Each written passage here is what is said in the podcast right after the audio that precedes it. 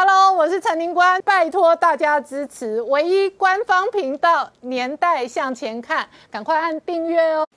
欢迎回到《年代向前看》的节目现场，大家好，我是林官，欢迎我们忠实观众跟粉丝朋友扫描 QR Code 订阅《年代向前看》YouTube 官方频道。我们看拜登民调破底来到三十三个百分点之后呢，美国内部外部哦一波又一波的政治攻防哦再度兴起哦，包含美国国务院最新四十七页的这个相关报告，直接痛批中国对于南海主权的主张全面都违法。而事实上哦，现在两艘航母都压在南海，同一时间哦，国会要要求追查疫情溯源的同时哦，现在直接点名哦，应该完全封杀中国中科院。好，美中关系还在恶化的同时，蓬佩奥出来痛骂，他说中共建立了全球最肮脏的监控系统。而这一次哦，美军各式各样的军武哦，重压西太平洋的同时哦，外界观察的是中国内部政治跟经济的变化，因为疫情哦带来了新一轮的中南海的政治风险。然而呢，昨天在网络上最夯的是这一张图，这一张图呢，给观众朋友看大一点哦，它是百度的搜寻引擎。如果你在百度的搜寻引擎上面打“现在这位”，就会有连结词叫做“现在这位是要一直做下去吗？”现在这位搞经济不行，现在这位天天吹厉害了，现在这位好大喜功，而且现在这位会跳出一个习近平，而这背后会带来什么样的政治、军事、经济的变化？我们待会要好好好聊聊。好，今天现场有请到六位特别来宾，第一个好朋友是于中基将军，大家好，再来是科技公司执行长林怡静，大家好，再来是《先探》杂志的副总编辑魏胜峰，大家好，再来是陈专家朱业忠，大家好，再来是董立武老师，大家好，再来是吴杰。大家好。好，董老师，这个十二号哦，百度只要打现在这位，要么就是连接到搞经济不行，要么就是一直要做下去，不然就是现在这位好大喜功，现在这位天天吹厉害了，而且关键连接词的现在这位连到习近平，现在据说全面立刻下架。是的，呃，这是一个什么故事呢？就是说美国哈有一个中文网站，它是专门在关心这个中国大陆的网络的封锁、网络的搜寻呢。这个网站叫做中国数字时代。他发现哈一个现象，就是说你在中国的百度啊，你如果去打入啊现在这位的话，它下面很出现很多相关语句，譬如说现在这位要一直做下去，现在这位搞经济不行，现在这位好大喜功，越看越像谁，大家马上脑脑筋里面跳出习近平。好，这是什么意思呢？哈，就是说这种所谓的自动建议联想词哈。它就是呃，跟我们那个 Google 一样，我们去打 Google 的话，它会哈会有个相关的词句哈，它会马上自动跳出来。我举个例子啊，你现在如果打高嘉瑜啊，下面马上哈会跳出一个林炳书哎，林炳书跟在后面。你如果现在打严宽恒，它后面会跟着一个违建；打台中严家，他后面会跟着一个占用国有地。嗯，你现在如果打林之妙，它后面就跟着土地弊案，就类似这种功能了哈。那呃，这种功能哈，它它本来是为了要方便网友哈，就是说提高你的搜寻效率嘛，减少你的输入时间。但是我认为哈，这种功能有个最重要的是提醒我们这些使用的人哈，你要好往不同的方向来搜寻。不过现在这位也已经被封锁啦。嗯，那我我觉得他以后会改成什么？以前那位，好，未来这位。他会，他不断的，他会，他会这个变形啊，他会转啊，反正就中国大陆呢，哈，他们有他们自己的这种言论自由的这个出口。好，重点是现在这位习近平正在干什么？嗯，他一月十一号啊，他又跟往年一样，他现在他他就任以后，每年的一月十一号，他一定跑到中央党校去对什么省高级的干部啊去讲话。这次讲什么？标题叫做“不论谁出问题，都绝不饶恕”。呃，他说，习近平说，反腐败斗争已经取得的压倒性的胜利，并且全面巩固。不过，全党呢，你还是要有自我革命的精神，绝对不能滋生已经严到位的厌倦情绪。然后呢，好，反腐败斗争永远在路上，一刻也不能放放松。无论是谁，党纪国法上出问题，党纪国法绝不饶恕。他这段讲话给我们两个讯息：第一个，习近平自己说的，在中国的这个哈反腐败呢，已经有了很浓厚的厌倦的情绪。这也难怪，这个习近平上台十年了，哪一年不是在反腐败呢？所以说呢，哈，整个大陆呢会有这一种厌倦的情绪，这是可理解的。有趣的是，他的第二句话，无论是谁，好，这个好出问题都绝不饶恕宽待。这个听起来好像是在讲栗战书。啊，因为因为这个团团伙伙哈，都是这种哈过去的这种旧势力哈，应该不会用用这句话来形容。好，这个习近平讲完了这段话之后呢，中共的中纪委了哈，国监委的网站好，马上哈就发文点名了前这个公安部副部长孙立军，点名了前上海副市长龚道安，前河南省委哦甘荣坤等。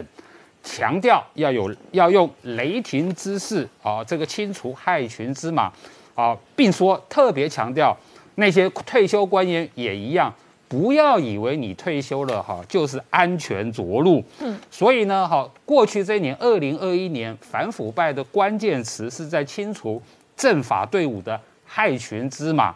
然后呢，在这篇文章里面，他他又特别谈到。这个从这个职务上职务的身份来来看的话，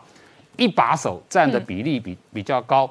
反映出好这个关键的少数，因为掌握了司法执法重要权力，所以容易腐败。这也难怪，其实无论是政法部门，中共的每一个部门都一样，因为一把手一手抓，当然一把手哈出问题的机会就大了。另外一个哈，其实这篇文章没讲，但过去讲过，就是说这个呃这个政法队伍呢，它其实掌握的是中共的要害部门，关键少数，所以说呢，危害对习近平的这个危险呐哈威胁啦就会比较大，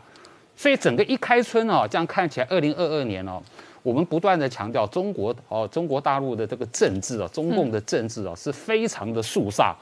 风声鹤唳。哎，真的？那我请教明杰哦，现在这位不仅是好大喜功，而且麻烦大了，因为国务院最新四十七页报告当中啊，直接定调中国所有在南海的主张都是非法。对，我们看到这一个美国国务院哦，十二号公布一项最新的四十七页南海报告哦，那。这一个等于是在谴责跟驳斥中国过去哦这些所谓非法在这个南海的主权伸张哦。那在此同时，其实我们才看到哦，军事上其实美军的卡尔文森号航母打击群跟另外一支这艾塞克斯号的两栖警戒群哦，才正在南海汇合。换句话说，美国在南海政策上面啊，呃，对于中国非法声称所谓拥有大部分的南海主权或管辖权这一件事情上面啊，持续在对它进行施压啊。那不只是这个军事上的动作，那外交。战跟这个法律战同时在进行啊，那这样的动作其实去年我们可以看到啊，呃，这一个相较于川普政府啊。拜登政府在南海政策上不止毫无毫无退让哦，那可能更加的强硬哦。特别是其实这个北京的这个南海态势感知平台，他们自己做的统计就是说，光去年一年就有这个总共有九次美军的航母打击群跟两栖突击舰队有进入南海。那这个如果要以这个军机进入南海进行侦查来讲，次数更高达一千两百架次哦。那甚至更不要讲说潜舰过去比较少进入南海，在去年也发现有十多次之多。那这些军事动作在在都看得出来哦。这美军在南海这个部分哦，在围堵中国的军事扩张啊，或者是这些非法的这个胁迫行为哦，那这个动作持续在提升跟加大啊，那这些部分哦，其实也是少数看得出来拜登政府在国际战场上面比较强硬的部分哦。那这台海因为跟南呃南海也联动。所以在台海的这个动作增大哦，当然看得出来，可能是整个印太战略的一个强势的作为哦。那除了美军自己的在南海的这些行动之外哦，其实看得出来，去年最明显的是日本的配合度也非常高哦。那日本在去年也非常罕见哦，在三月跟八月哦，两度派遣海上的自卫队的舰艇哦，直接穿越在南沙中国声称拥有的这个岛礁主权它的十二里啊。那这个动作当然让北京的呃大幅的跳脚哦。那为什么会有这样的一个举动？除了配合美国的南海政策行动之外，强化美日的联盟的关系，那当然很重要的是中国的这个海警船去年来讲哦。也进入钓鱼台这个敏感海域高达三百三十二天哦，跟攻击扰台一样的一个频繁哦，那甚至中间有三十二次，呃呃三四次呃直接呃进入日本的领海，这动作当然让日本也非常的敏感哦，那更不要讲去年十月、十一月分别以中二的这个联合舰队。绕日本本州一圈，那甚至中二的这一个轰炸机直接穿越日本海进入日本的防空识别区，这些动作，更何况南海这些岛礁的主权伸张，如同美国的这一次国务院公布的报告，都是非法的，所以国际上也不承认这些是中国的主权。这个日本的自卫队军舰穿越又何妨哦？那更不要说去年其实几次美军这个呃航母舰队进入南海的演习里头，都有看到日本的舰艇的影子哦，特别是包含像十月、十一月。好，分别两次在南海的大规模军演哦，卡尔文森号或雷根号美军的航母打击群出动的时候，都可以看到包含像日本的加贺号，现在即将要这一个呃改装成未来可以搭载 F 三十五 B 战机的这样的航母，那甚至另外一艘直升机护卫舰也是这一个呃一四号也加入相关的阵容，所以看得出来日本。在南海的行动也越来越频繁啊，所以这样的一个呃联盟的一个作为，除了美日之间合作，我们看得出来，去年最大的一个变异，还有像这个欧克斯哦，这个澳英美三三方军事联盟的一个成立，也这个打算进一步哦把澳洲拉进来哦，共同在南海围堵中国的这个军事扩张行动。那当然，南海是一个焦点之外，台海也是华府瞩目的一个部这个部分哦。那美国众议院。呃，军事委员会副主席哦，有一位叫这个 Rulia 哦，那他是属于民主党籍，比较罕见啊。最近他也这个表示说，必须要立法哦，那避免中国突然对台湾哦这个动用武力。那在这种情况之下，目前美方的这个美国的相关法律来讲哦，似乎还没有可以直接授权美国总统哦立即对这样的一个作为做出反应的法律条文。那过去来讲，当然美国可以这个包含像反恐时期哦，可以这个。这个先派小部队哦，那进行反恐战争。但是如果今天中国武力犯台的话，是一场比较相对来说大规模的侵略行动。那美军要派遣兵力相对比较多的情况之下，依照美国相关法律规定哦，必须还是要国会的一个同意。那在这个一来一往之间，可能会耗时哦，这个非常久。那这个 Rulia 他就认为说，美国没有这个本钱哦，可以这样消耗这样的时间。特别是他过去也是美国海军出身哦，在美国海军服役了二十年之久，他认为说。要对台海做出立即快速的反应，只有立法授权给这个美国总统，可以直接下令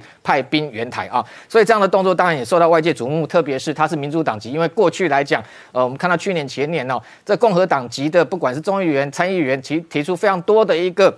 包含像防止台湾哦这个被侵略法哦，那这是由共和党的参议员这个史史史考特提出。那还有包含像台湾防卫法哦，这也是共和党的获利所提出哦。那这些都认为说必须要能够。阻止中国对台用军事的这个行动哦，造成既定侵略的事实哦。那甚至还有像这个共和党的卢比欧过去也提过这个台湾关系加强法，那认为要把美国对台的政策哦进一步强化，那特别是因应这样的台海可能爆发的战争危机哦。那这些动作当然看起来过去。都是共和党在提，这一次有民主党的这个参议员、呃众议员提出来，看起来在台海安全上面，这个等于说共和党跟民主党其实已经越来越有高度的重视哦。那这样的一个共识或重视来讲哦，那当然反映出未来这个拜登是不是能够在最快的时间之内，如果台海出现危机的情况之下，美国立即支援派兵来协防台湾哦，这都是非常重要的一个法律的依据哦。那除此之外，当然对中国过去呃。两年来，等于说这个不断的扩散，所谓的这一个新冠肺炎的病毒哦，那这个共和党的这个参议员卢比欧还是非常的气愤哦，所以他也这个呃，等于说提出一项最新的法案，叫《二零二二新冠病毒法》哦。这个病毒法的内容哦，特别讲到说，还是必须要去追溯哦病毒的来源哦，不能放过中国哦。毕竟造成全球这么多的一个人命跟财产的损失哦，这些哦，呃，如果说呃中国还是拒绝让美国派员调查这个病毒的来源，他认为说这个美国政府必须就透过这个法案可以制裁中国相关的人员跟机构，那特别是他也锁定哦，包含像。中国科学院啊，在中国也是简称中科院，不是台湾的中科院。中国科学院下面的武汉病毒所就是重要的追溯来源哦。所以对于这些中国在国际上惹的麻烦哦，他也认为说，这个美国政府有必要对中国更加的强硬，那必须把相关的责任厘清跟追究出来。好，我们稍后回来。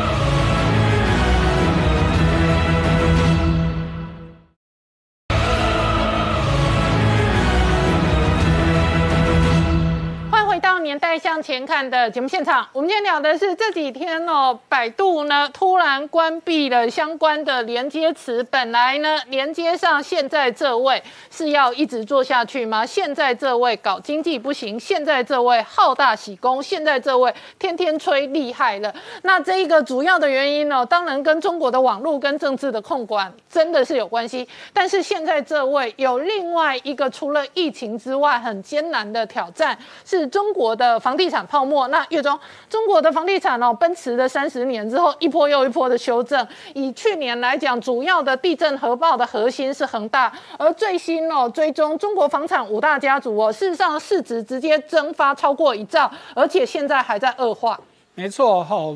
中国房地产说要泡沫，真的至少就我印象至少喊十年以上的，结果都是看破不破。但是这一次真的告诉你，真的就是彻彻底底的破了哈。就刚林丹讲到了这五大家族哦，从这个万达、恒大、碧桂园等等。这五大家族从他们的二零一七年财富的最高点算起，到目前为止呢，他们一共赔掉了超过三千四百亿港币，和台币大概是一点二二兆哦。如果就只算去年一年，也赔掉了两千九百五十四亿港币哦，也将近一兆了哈。所以你就知道说这些大。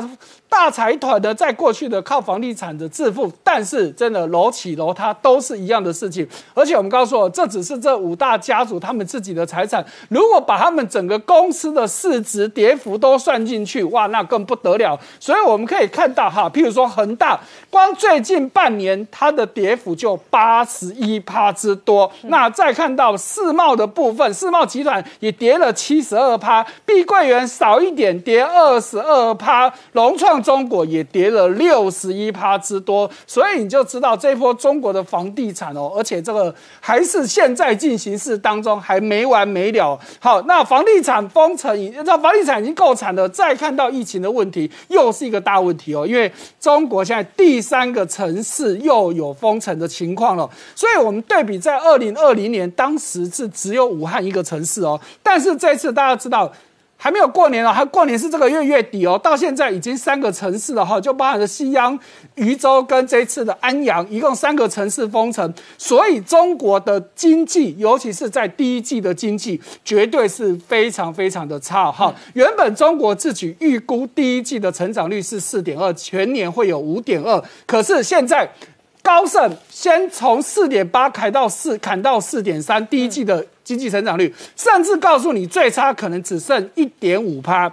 嗯，那更惨的是呢，我们看到这个风政治风险评估公司欧亚集团哦，他们说今年预估全世界最大的十大风险当中，中国清零失败就是排第一名。好，而且他告诉你，这个清零哦，不要说现在的了，好，那原本说一月四号要清零，那早就过去很久了。跟你说到明年三月都不可能清零，嗯，他已经斩钉截铁就这么跟你讲了，所以这就是一个很大的问题。那真的，我常常在讲哦，最近这句话讲很多次哦，天作孽犹可为，自作孽不可活。怎么说呢？中国自己的状况更惨了，结果中国政府还在对企业动刀。大砍大罚钱，我们在之前也讲过，之前一堆网企哦，一共一百一十八家被罚了两百二十亿人民币，现在出来。金融业也一堆企业被罚哦，高达三百零七家的金融业，在光去年一年，一共被开了两千一百八十二张的罚单，总共被罚，诶，金额倒是少很多，三亿多人民币，可是合台币也十几亿啊。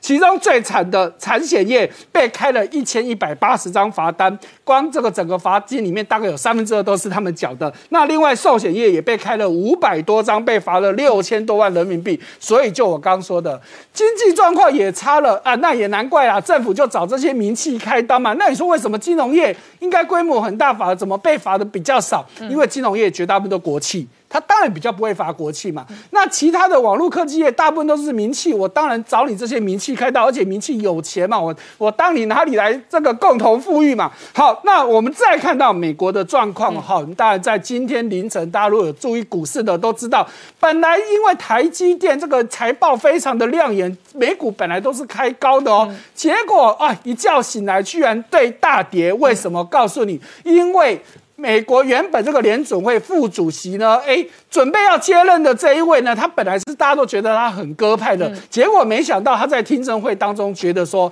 今年美国的升息可能三次甚至四次，还有人喊到五次了，天哪，这怎么办呢？所以再这样子下去，那怎么办？所以我们先看到，那到底什么时候会升息？好，我给大家看到这是美国芝加哥商业交易所利率期货，我们常常在说升息几率，基本上就是根据这个东西来的。你看到这个？周五才做的最新的资料，认为三月会升息的几率已经超过八十五趴了。那表示有共识哦。对，可能对于台湾来讲，过完农历年就等着看老美升息给大家。对，因为这个数字我昨天看，因为我几乎天天盯着它看，昨天还不到八十趴，现在也就我们刚刚说这个联储会副准副主席说的，说完之后呢，跳升八十五趴，如果到六月几乎。几乎就是百分之百，已经九十八趴了。好，那问题是到底要升几次？哈，我们现在媒体访问了很多人，哈，基本上这官方的人，哈，包含联准会的这个主席沃尔，啊，那理事沃尔他说三次四次。最可能甚至到最长可能最大多到五次，所以今天媒体标题一大堆说，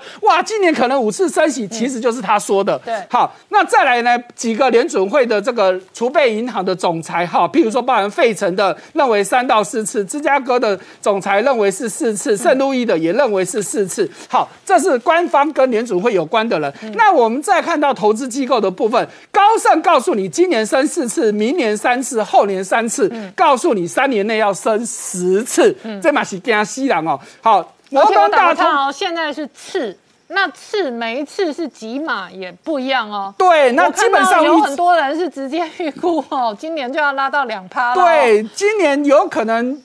光今年有可能，刚刚说五次，它其实可能是说一次用一一码来算啊。它五次真的不是算五次，它可预估有一次可能升两码，嗯，所以算起来五次可能就是百分之一点二五的意思。那很多是看四次的，每一次两码，那这样子加起来可能就拉到两趴。呃，今年一年升两码，大家就准备躺平了。好，我觉得这可能性比较低啦。好，那不止这样子哈，我们刚刚看到摩根大通也说四次，美。美国银行也说四次，德意志银行也说四次，所以也就是告诉你，今年认为升三次的都已经剩少数了。所以昨天的美股当然就跳水了哈，因为本来我们刚刚说，因为台积电的财报本来大家都很好的，特别注意到就是费城半导体盘中其实因为台积电很漂亮嘛，股在盘中台积电 ADR 一度大涨八趴哦，所以那时候最高点。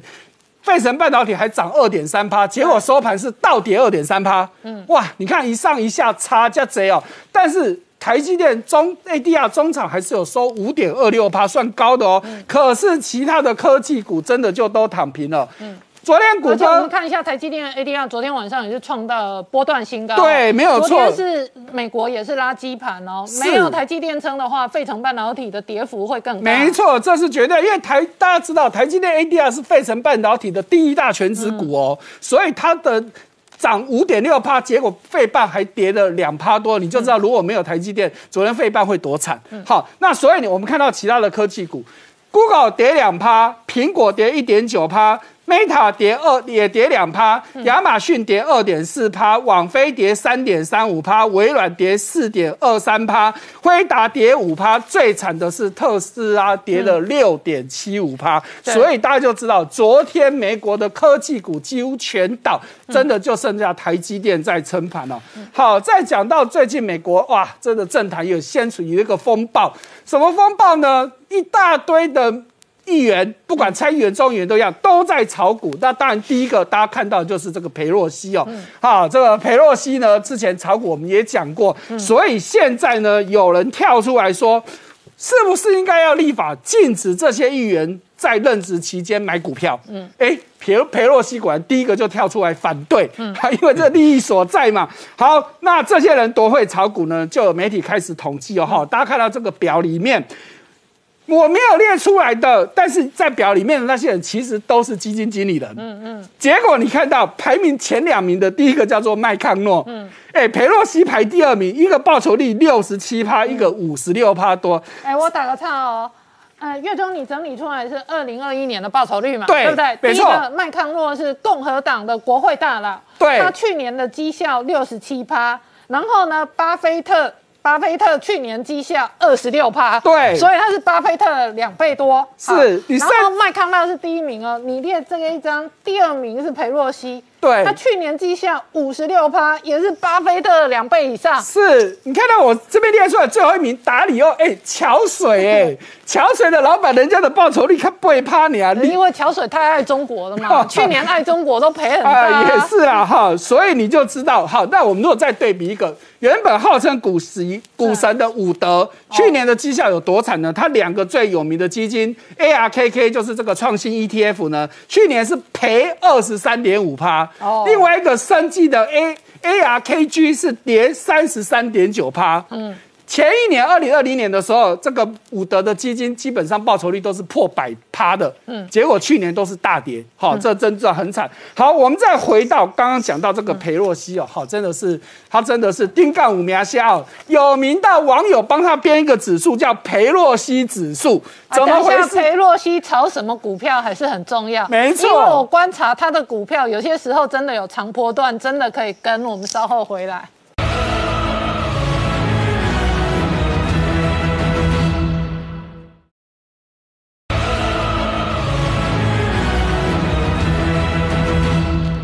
到年代向前看的节目现场。我们今天聊的是美国的高通膨压力使得拜登的民调支持度再度破底。可是呢，他的国会民主党的搭档哦，这个国会议长佩洛西，她老公有够会炒股票，所以呢，刚刚给观众朋友看，过去一年他们家的绩效是六十多趴，而且月中，哎，他们很厉害哦。他们买的不但是大股票，而且我观察有很多都是直接买选择权期权哦。没错哈，他们这个其实短线、长线都在赚呢、嗯我们先看这个裴洛西指数是怎么一回事，因为美国这些民意代表他们都要定期去公布他们的财产申报。好，所以呢，这个网友就根据每次的财产申报，你又多买了什么股票，买了什么股票，所以就编了一个叫做裴洛西指数，也就是说他有买的股票。好，去年报酬率一百零四趴。这么厉害，真的，我告诉你啊，而且更厉害的是哦，去年股市是不是还是有经经过震荡？但是你看到它波段最多只跌十二趴而已，啊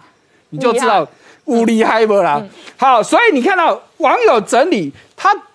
去年一年，你看一些比较有名的这投资，因为他投资在太多了，好几百笔哦。你看到、光这些刚刚林冠说的都是长线哦，但是这个网友整理出来的是短线，一个月之内，你看到动辄涨赚可以赚五趴，甚至到十几趴，嗯一个月以内哦。而且更重要的是，它的所有的时间点都太巧了，巧是什么？就如宁官所说的，都是有些重大法案准备宣布之前的几个礼拜，甚至几天，他就进场买这些股票。以去年三月份来讲，微软哦，他买的时候是三月多，然后后来哦，微软就拿到美国国防部两百亿美元订单了。是的，嗯。所以诸如此类的事情真的非常非常多。好，那过去的投资人没有跟到也就算了。来，我们看他最新的，嗯去年十二月，哇，这个裴洛西的老公一口气又进了五档。选择权哦，哈，就如林冠一直在讲的，他买买股票也就算了，他也敢买选择权，选择权我们知道它是高杠杆哦，而且他一共买了好几百万，分成五家公司，其中买最多的就是这一家 Salesforce，、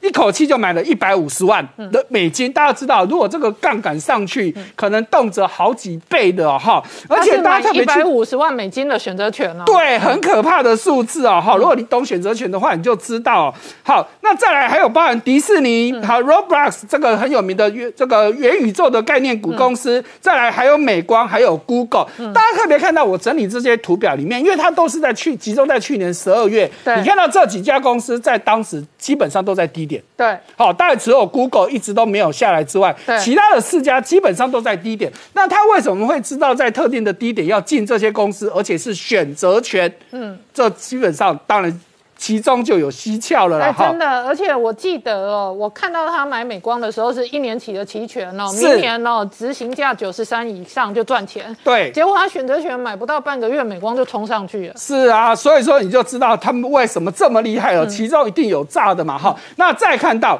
还不是他有问题哦，真的现在被人家翻出来一大堆有问题。再来，我们再看到这个共和党籍的这个奥巴马州的参议员叫塔博维尔，他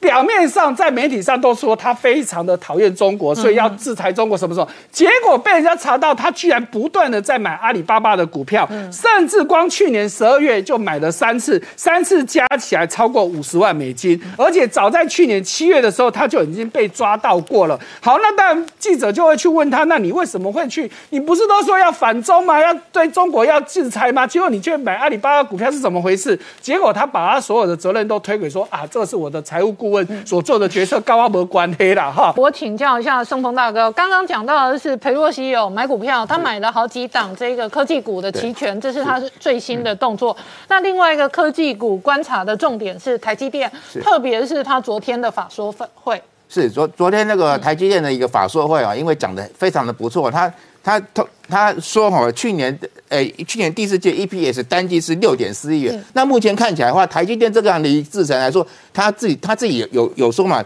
他的五纳米制程是全，他很自豪的说啊，他现在五纳米制程是呃大概是全球以来，他全球的业界当中，他他是最最顶尖的一个部分，好，所以说其实大家会认为说，他其实他第一季的一个调高。还还把那个他的一个财测大幅调高，他说第一季的营收季增是七点四趴，好，然后大概是毛利率会到五十三趴到五十五趴之间，那整个营业利率是二十哎四十二趴到四十四趴之间，好，那你可以看得出来这个数字是有多可怕的一个数字。而且他调高资本支出，显然他对于未来一整年的这一个投资是乐观的。是，其实你可以看得出来，其实你就长期来看的话，其实台积电。他很有自信的说：“我未来的一个毛利率成毛诶营收复合年成长率是从十到十五趴会调高到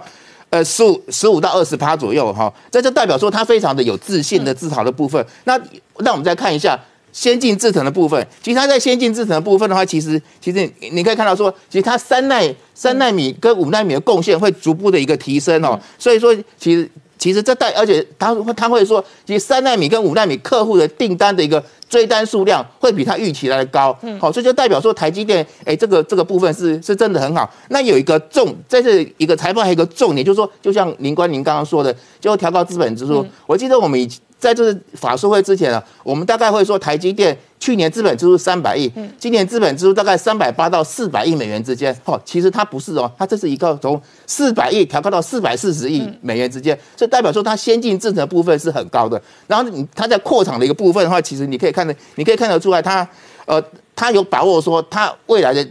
景气会非非常好。所以说代表说台积哎，这个这个台积电法说。大家会预预测开始说，哎，是不是一个半导体的超级循环要来了哈？那接着我们来看一个通膨的问题啊。其实啊，最近那个美国的一个金融市场，他说啊，其实十二月的一个 CPI 是七趴，那昨天晚上又公布了 PPI 指数是九点七趴。那这代表什么意思？就是这个是符合市场预期，而且甚至于说 PPI 指数会比市场预期的略微低一点。嗯，这市场会认为说，哎，这可能是说，哎，通膨是不是已经到顶了？好，所以说刚刚那个月月中大哥他有说嘛，其实这个今年会升息几次？其实你可以从最近的一个市场气氛来看的话，大家看起来应该会从先前的三次调高到四次。所以你你可以看得出来，因为。通膨到顶了，所以你看美元指数，它是不是昨天突然就重挫？那好像是说，就是代表说，哎，这个这个通膨大概就这个时候。那联总当然联总会会一直升息，会会升息没有错，但是呢，而且也会缩表，那其实会对全球一个金融市场造成一定影响。那我想美股在反映这个部分。那我们再看一下汇率的一部分啊，汇率的部分你可以看得出来，其实。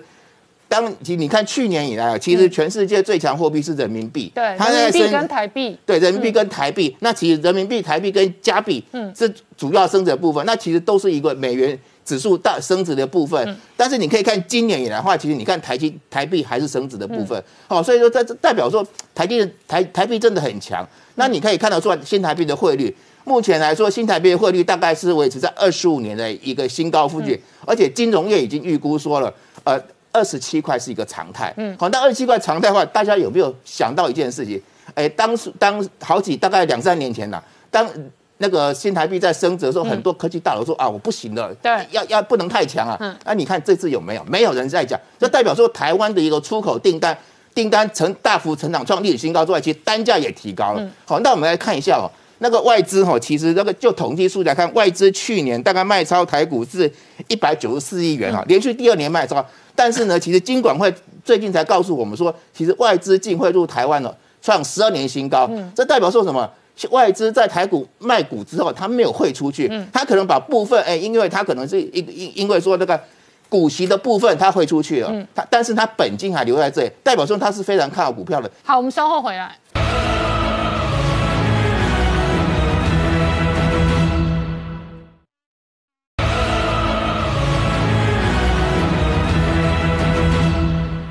年代向前看的节目现场，我们今天聊的是昨天拜登的支持度再度破底哦，那跌到三十三趴哦，主要的原因当然对经济不满，对通膨不满。不过造成美国通膨的原因哦，非常多元哦。我请教一静哦，当然有疫情，有供应链的影响，另外哦，美国也是很妙。事实上哦，相当多的服务业都有一个严重的大缺工潮。那如果缺工潮事实上不能补足的话，这个物价的这一个低线的压力，事实上也不会舒缓。是没有错，在呃疫情开始之后啊，本来很多人会担心说会有呃大萧条发生，就是所谓的 Great Depression，结果没想到大萧条没有发生，发生的倒是什么？是大辞职潮啊，Great Resignation。哦，那是怎么讲呢？哈，就是说在我们看下一页哈，就是说美国在呃一开始这个疫情爆发的时候，很多的公司倒闭，很多的餐饮业什么都倒闭关门了。哦，所以大家会很担心，所以大家都不敢呃辞职，所以辞职率啊就下降的很快，下降到一个低点。然后这个辞职率就慢慢的一直爬升，一直爬升，到了去年二零二一年的时候，这辞职率越来越高，尤其到去年十月、十一月的时候，到处都有人辞职，所以他们就把这个事情叫做那个大辞职潮哈、g r e a t resign 呃 resignation。好，那我们这个呃更有趣的是什么？我们跟上一次金融海啸做比较。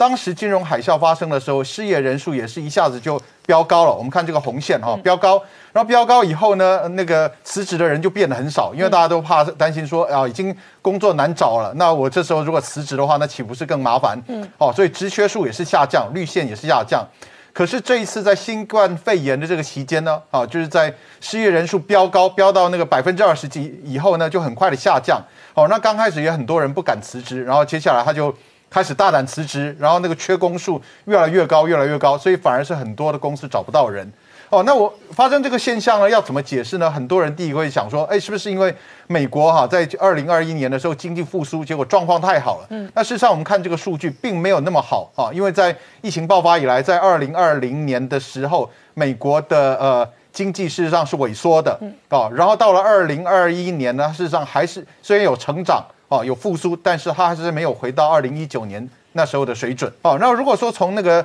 年龄层来分的话，现在辞职率最高的哈，大概第一个就是所谓的婴儿潮世代。婴儿潮世代就是现在应该是五十八岁到七十六岁左右这个年纪的人，他们都会很辞职了很多啊，因为反正他们年纪到了。嗯，然后再来就是在呃比较年轻的四十二岁以下的所谓的那个千禧世代跟那个 Z 世代，哦，他们就是。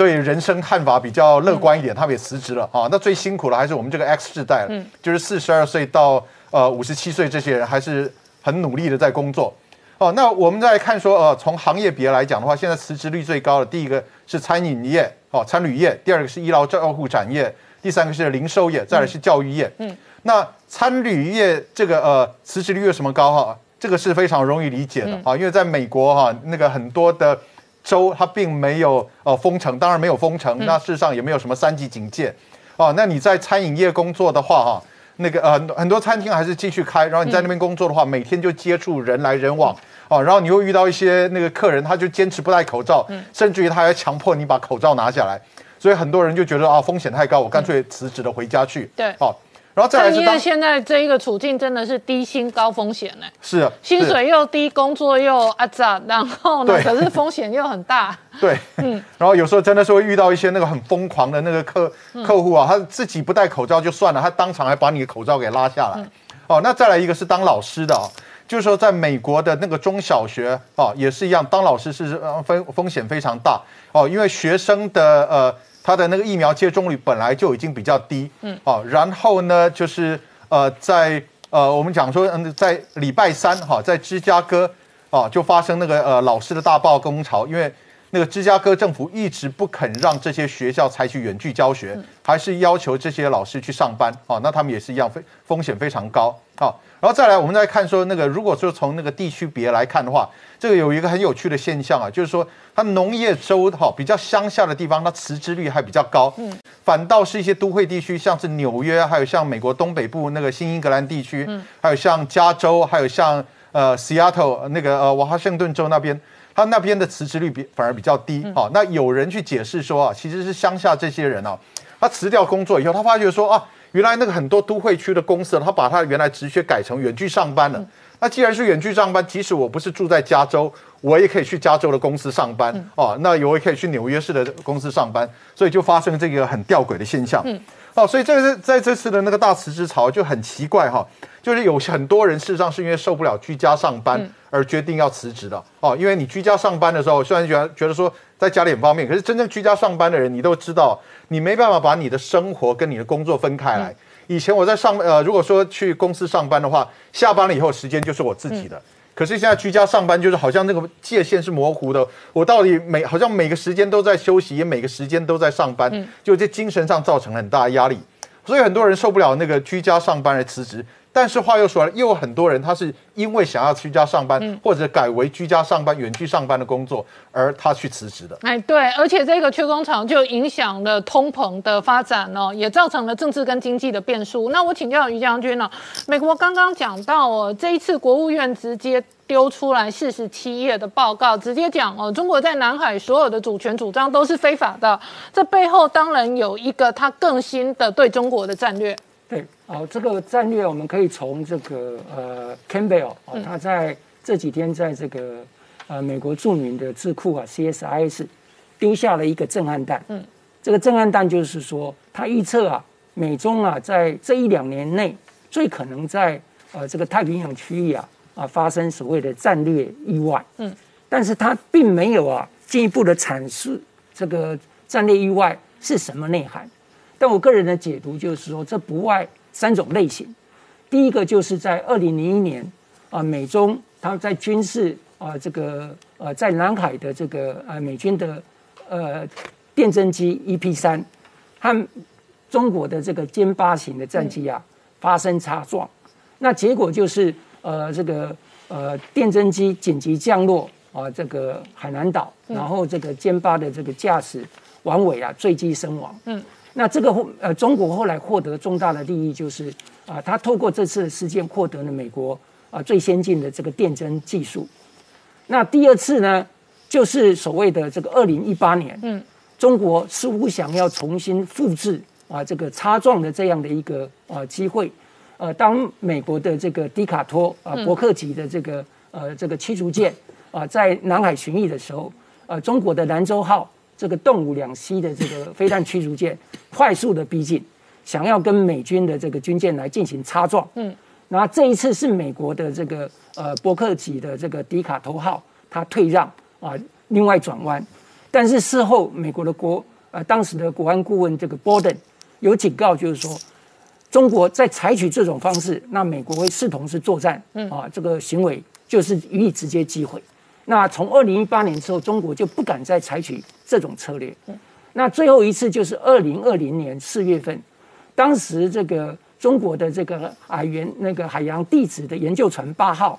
呃，跟中国的海警船正在这个马来西亚的这个所属的经济海域啊，嗯，对于马来西亚的这个探勘啊，这个石油的这个船只进行骚扰。然后当时的这个呃，Bunker Hill 啊，邦克山。号的这个呃飞弹驱逐舰呢，美军就在附近，所以他就介入啊，跟那个中国的这个呃海海警船进行了这个对峙，然后最后是双方各退一让啊，各退一步，后来这个就是呃平安落幕。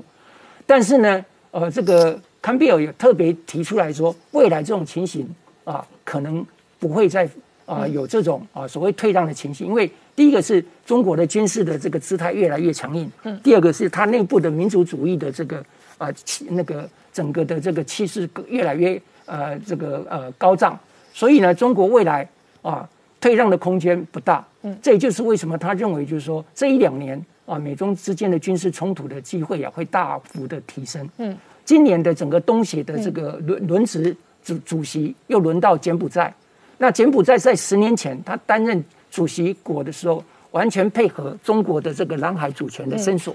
所以这个也让整个东协国家紧张。所以印尼他召集了周边六个国家，包括文莱、越南、菲律宾、啊，这个马来西亚等等来共同对抗。这提供了美国 Quad、AUKUS 等成员国认为这个时间点在这个地方团结起来，一直对呃这个对抗中国是非常好的一个契机。好，我们稍后回来。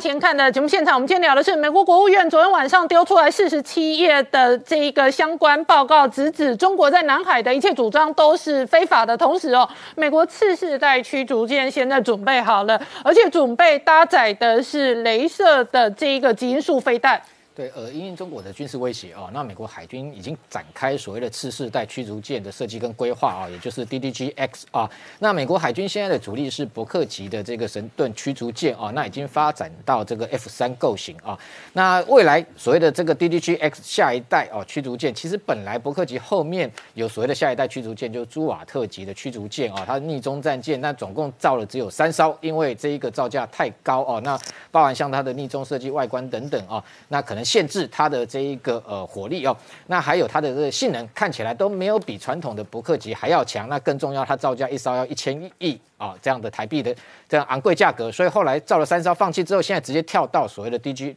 DDGX 下一代驱逐舰，那下一代驱逐舰目前来讲啊，预计它的一个舰身来说可能会破万吨哦。那更重要是说，上面哦，这个美国海军规划要搭载所谓的定向能武器，就包含这个镭射武器跟这个微波武器哦，甚至要加装所谓的高超音速飞弹。那这样的一个武器的规划，可能目前来讲，火力系统来说，呃，以现有的这一个伯克级哦，它本来配属的就是前三十二管后六十四管，也是。整个九十六管 VLS 垂直发射系统啊，那未来的前三十二管的这个部分，非常有可能直接换成这个十二管高超音速飞弹的一个发射器哦。那因为高超音速飞弹的这个弹体相对来讲比较大，所以把它直接换成十二枚哦。那可能未来海军打造的叫 CPS 海龙高超音速飞弹哦，有可能搭载在未来下一代的 DDGX 上面。那更重要是它的电力系统哦，那未来能够。发射所谓的这个镭射武器，特别是固态高能镭射武器哦，它需要耗费大量的电力哦，所以它的目标是说，它这个未来采取所谓的综合动力推进系统来讲，它的供电可以高达七十五百万瓦。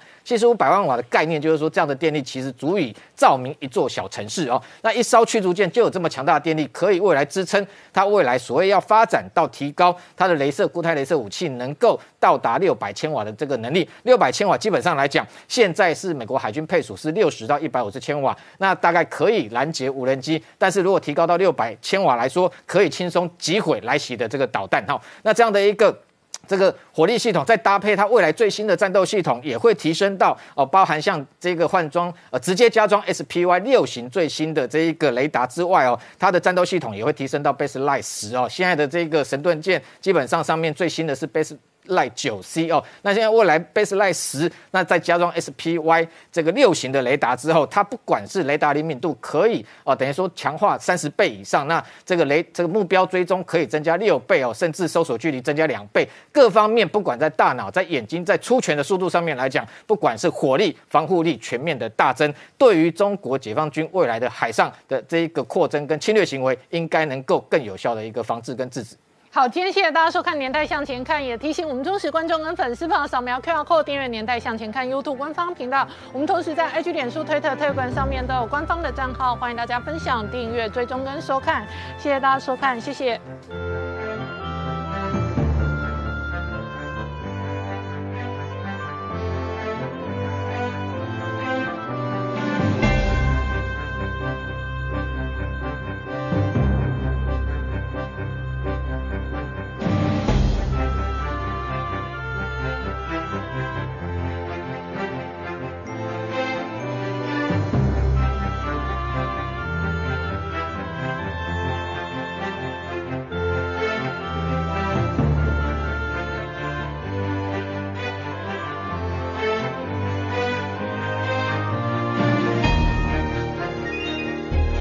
我是陈宁官，拜托大家支持唯一官方频道《年代向前看》，赶快按订阅哦。